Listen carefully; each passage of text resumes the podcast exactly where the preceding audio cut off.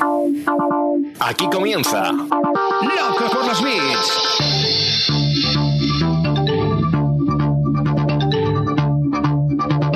El podcast de e-commerce y marketing online de Emiliano Pérez Ansaldi.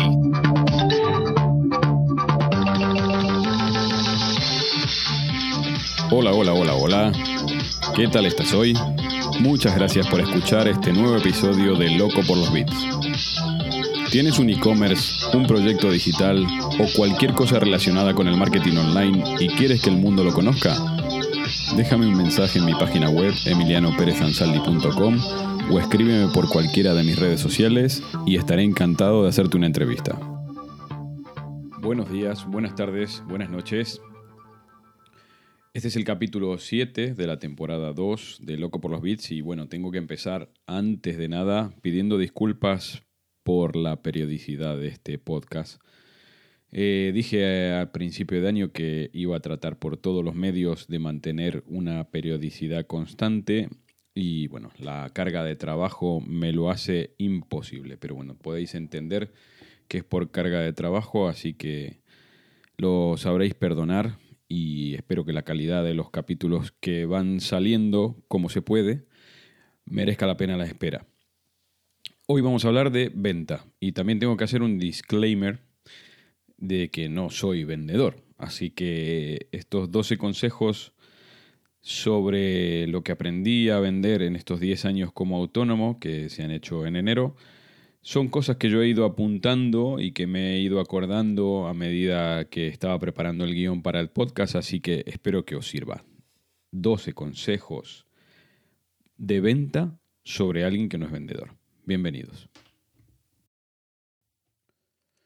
Bueno, como decía, no soy vendedor, así que eh, tienes que tomar estos consejos como un ejercicio de observación que he hecho a lo largo de estos 10 años que se han cumplido en enero que llevo como autónomo y que me han hecho darme cuenta así por las bravas en que tenía que saber vender, además de realizar todos los trabajos. ¿no? Ya he hablado de las cuatro bolas que todos los autónomos tenemos que mantener en el aire constantemente, que son la familia, la salud y el trabajo, y a las que se le añaden la autopromoción y la, la formación constante, ¿no?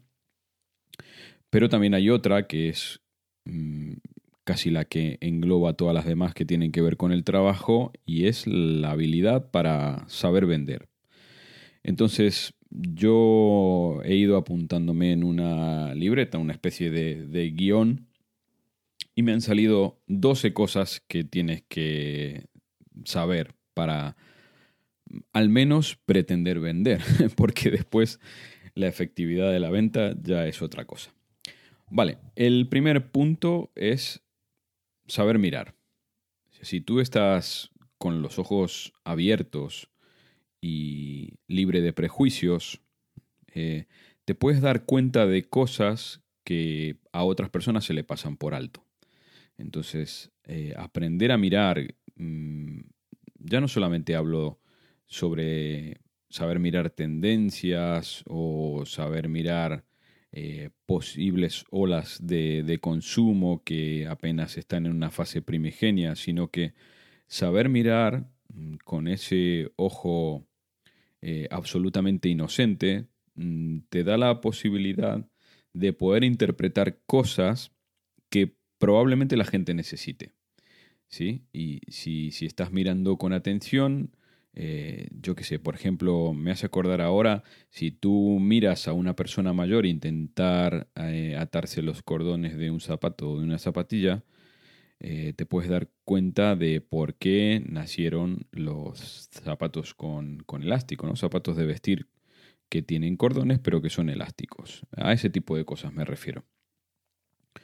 El punto número dos es saber escuchar. Mm, podrás creer que está relacionado con el anterior y puede ser verdad, pero también saber escuchar determinadas conversaciones en de determinados ámbitos con determinados segmentos de, población o de, personas eh, te puede brindar la ventaja de eh, saber qué es lo que está pasando en un determinado mercado y saber cuáles son esas necesidades que a lo mejor se manifiestan justamente como una necesidad que no está resuelta. ¿Vale? El tercer punto, y que está, vendría a ser como el resultado de las dos anteriores, es saber investigar. Eh, lo que en marketing tenemos el nombre fashion de, benchmarking, ¿no? Pero no es más que saber investigar. Y aquí entran algunos procedimientos más o menos académicos, como pueden llegar a ser eh, establecer los buyer persona o los customer journey eh, habituales de un producto o un servicio, pero cualquier mm, proceso de investigación que te sirva para poder crear una metodología mm, habitual de venta, siempre es bienvenido. El cuarto punto, bueno, antes de nada quisiera decir que no están en orden de prioridades, ¿no? Son, son los números son más o menos aleatorios. ¿sí? Eh, el cuarto punto es saber decir que no. Eh, parece mentira, pero casi que este podría ser el primero. Pero saber decir que no. Eh, no se puede llegar a todo y no se puede llegar a todos con ese al final. Entonces, saber decir simplemente, mira, lo siento, pero tú no eres cliente para mí, hay gente que te puede ayudar mejor que yo, no pasa nada, ¿sí? O sea, tratar de no perder el foco en lo que son los fuertes de, tu servicio o de tu producto va a hacer que no te distraigas tratando de resolver cosas que a priori no puedes o no sabes resolver mejor que otros. Entonces, eso mm, te quita de la huella, te quita del camino y hace que te disperses. Entonces, saber decir que no es un valor importante para saber vender. en el punto 5 tengo puesto algo que también es muy importante y que lamentablemente se aprende con el tiempo, y es aprender a negociar en el beneficio mutuo. ¿sí? En el beneficio mutuo entre tú como vendedor y la persona a la que le estás ofreciendo ese producto o o ese servicio. O sea, ¿de qué vale bajar el precio sabiendo que con eso no vas a poder aportar el valor que tú crees que se merece ese servicio. ¿Sí? Entonces, determinar cuál es el punto de equilibrio en el beneficio mutuo entre tú como vendedor y la persona a la que le estás ofreciendo y que va eh, a consumir ese producto o ese servicio es fundamental. ¿Vale? El punto 6 es eh, saber responder a las críticas. Y, ojo, no confundirlo con, con una crisis. ¿eh? Aquí estoy hablando de la responsabilidad. Si tú asumes la venta de un producto o servicio, tienes que hacerte cargo de la total de responsabilidad de el uso, disfrute y la experiencia de ese producto o servicio. Entonces, tienes que ver, eh, tienes que analizar primero si eres capaz de resolver el error que puedes llegar a provocar y saber subsanar a la persona que te está comprando este producto o servicio de la mejor manera posible. ¿Vale? O sea, si tú estás ofreciendo algo, pero que en el posible caso de tener un problema no eres capaz, eh, mediante tus propios medios, de resolver ese error, hay algo que se te está escapando. Me estoy acordando ahora inmediatamente en los procesos de, logística de un e-commerce, ¿no? O sea, vale, tú no eres el responsable de llevar hasta la puerta de, esa persona este producto. Pero en el caso de que haya algún problema, tienes que ser o tienes que tener la suficiente flexibilidad y capacidad como para poder resolverle ese problema. Incluso yendo con tu propio vehículo a entregar ese producto o ese servicio hasta la puerta de esta persona, ¿vale? Así que eso, responsabilidad 100% sobre lo que vendes, eh, independientemente de cuál sea el grado de implicación que vas a tener con ese producto o ese servicio. ¿Vale? El punto 7 es eh, analizar y actuar en consecuencia sobre qué valor mm, se le da a, una a un determinado proceso de, de, lo que vendes, ¿sí? de lo que ofreces. ¿Qué significa esto? Eh, imagínate que tienes un procedimiento crítico para esta persona. Estoy pensando que ofreces, yo qué sé, hosting o una automatización de, venta para, o, que estás ofreciendo una campaña en, en, Facebook Ads, ¿no? Y que esta persona te necesita obligatoriamente porque tiene un lanzamiento muy importante. Entonces, eh, ¿qué grado de responsabilidad puedes asumir sobre eso?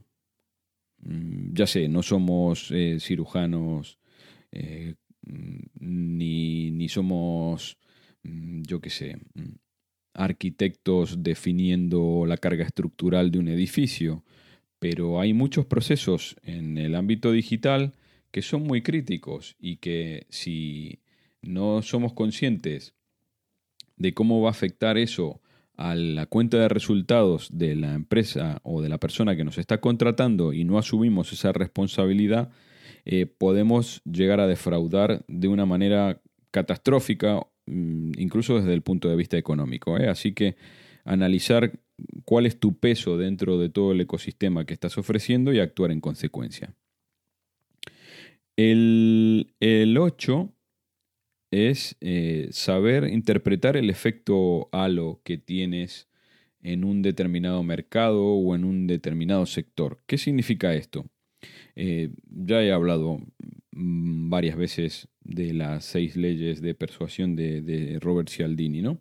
Pero el efecto halo es que no queremos comprar a desconocidos. Entonces, interpretando esto y sabiendo que esto es así, tenemos que ver de qué manera eh, vamos dejando una huella eh, antes del proceso de venta en los posibles compradores de mi producto o servicio. ¿sí? O sea, ¿qué es lo que voy dejando como pozo en, las personas para que eh, esta venta se haga casi de manera inconsciente? ¿sí? ¿Cómo voy marcando mi camino eh, y dejando ver eh, que soy un conocido justamente para estas personas que pueden llegar a ser potenciales compradores de mi producto o servicio. El punto 9, mm, he hablado también hace algunos capítulos con Jaime Mesa y que tiene mucho que ver con esto, es saber dar antes de pedir. ¿Vale? Eh, entonces, para que la venta se haga de manera natural, sobre todo en servicios complejos como son los, los digitales.